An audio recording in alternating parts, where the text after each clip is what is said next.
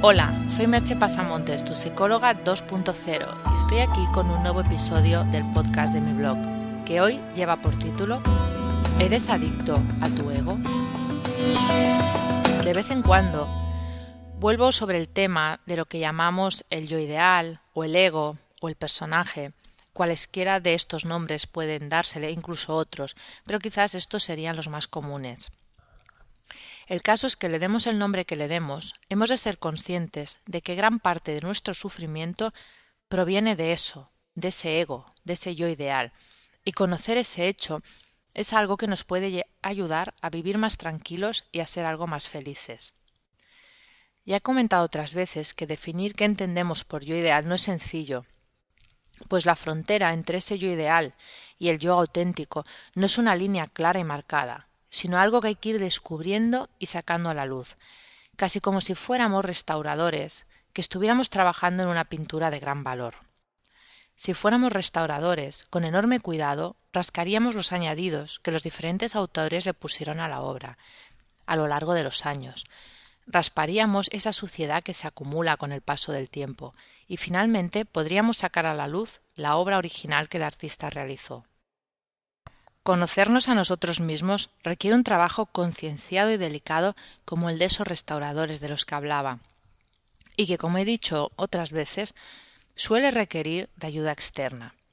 Pero el premio, como en este ejemplo expuesto, es poder ver la obra original, sin añadidos, en todo su esplendor.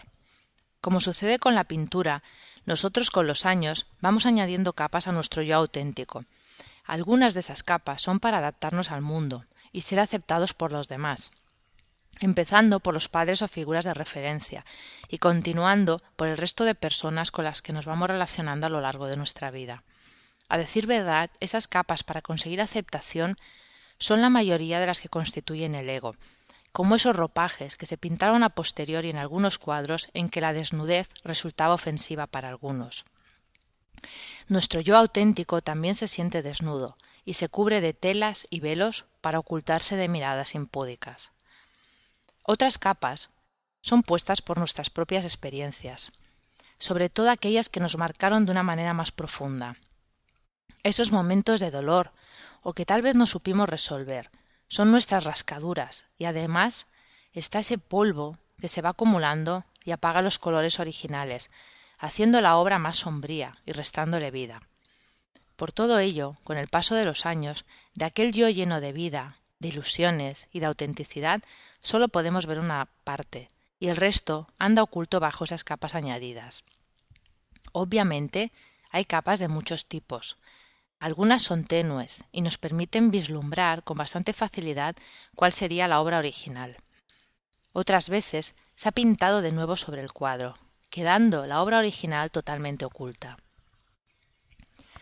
Si asumiéramos que esto es así y trabajáramos como esos restauradores en nuestra restauración interior, sería un trabajo arduo, pero estaríamos por lo menos encauzados en un camino de crecimiento. Estaríamos cada vez más cerca de descubrir el tesoro que se esconde bajo esas capas de añadidos. El problema es que muchas personas han realizado tanto esfuerzo en repintar la obra original que se han enamorado de esa obra falsa, de esos añadidos.